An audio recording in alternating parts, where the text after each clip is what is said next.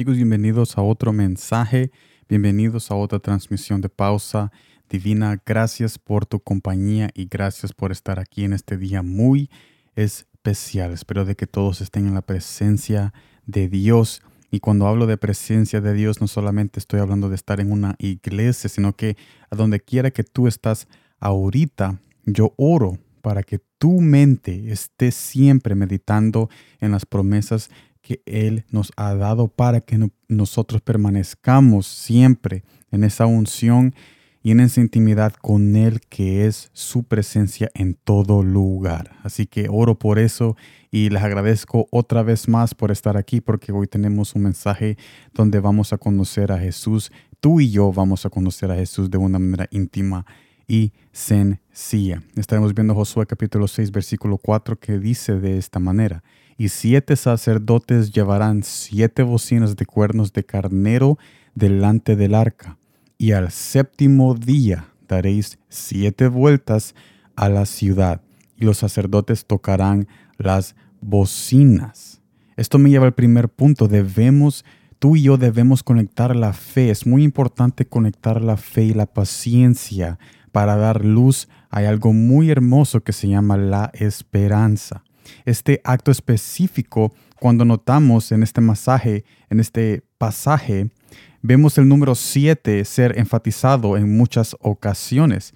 Y tú y yo quizás no entendemos exactamente por qué Dios escogió este número 7 o hacer estas obras en siete veces. O sea, ¿por qué no hacerlo de un sola vez un día o usar una sola vez? ¿Por qué hacer tantas vueltas y por qué hacer tantas cosas? Y la razón es porque lo que Jesús quería hacer con los israelitas es que pusieran su esperanza en Él, en Jesús, en su bondad, en su misericordia, en su soberanía y no en las tácticas humanas o opiniones en cómo hacer las cosas mejor. Pero ¿por qué es bueno tener esperanza en Jesús? O sea, ¿cuál es el beneficio de tener nuestra esperanza en Él cuando conectamos la fe y la paciencia a cosas que Él nos pide que nosotros hagamos que muchas veces no entendemos. ¿Por qué es esto importante? Segundo punto, la esperanza empuja muros, los muros que tú y yo tenemos de impaciencia y ansiedad, haciéndonos tener una visión más lejos de lo normal. O sea, cuando nosotros empujamos esos muros, cuando derribamos esos muros con la fe, la paciencia y esa luz que nace llamada esperanza, podemos derribar esos muros que nos va a dar ese panorama extenso y vamos a tener una visión más lejos de lo normal. ¿Y por qué es bueno tener esta visión amplificada? ¿Cuál es el beneficio de tener una visión más lejos de lo normal?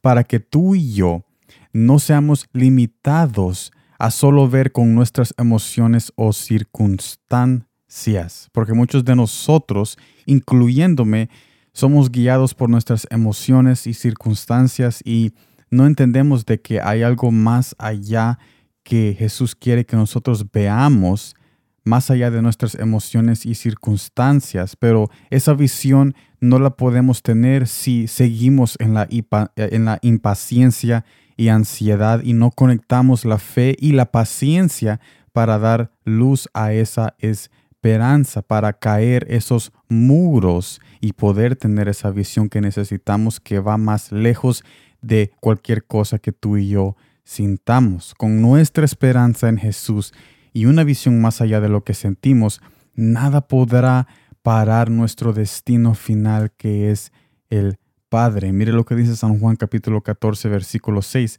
Jesús le dijo, yo soy el camino. Jesús nos dice, yo soy el camino y la verdad y la vida.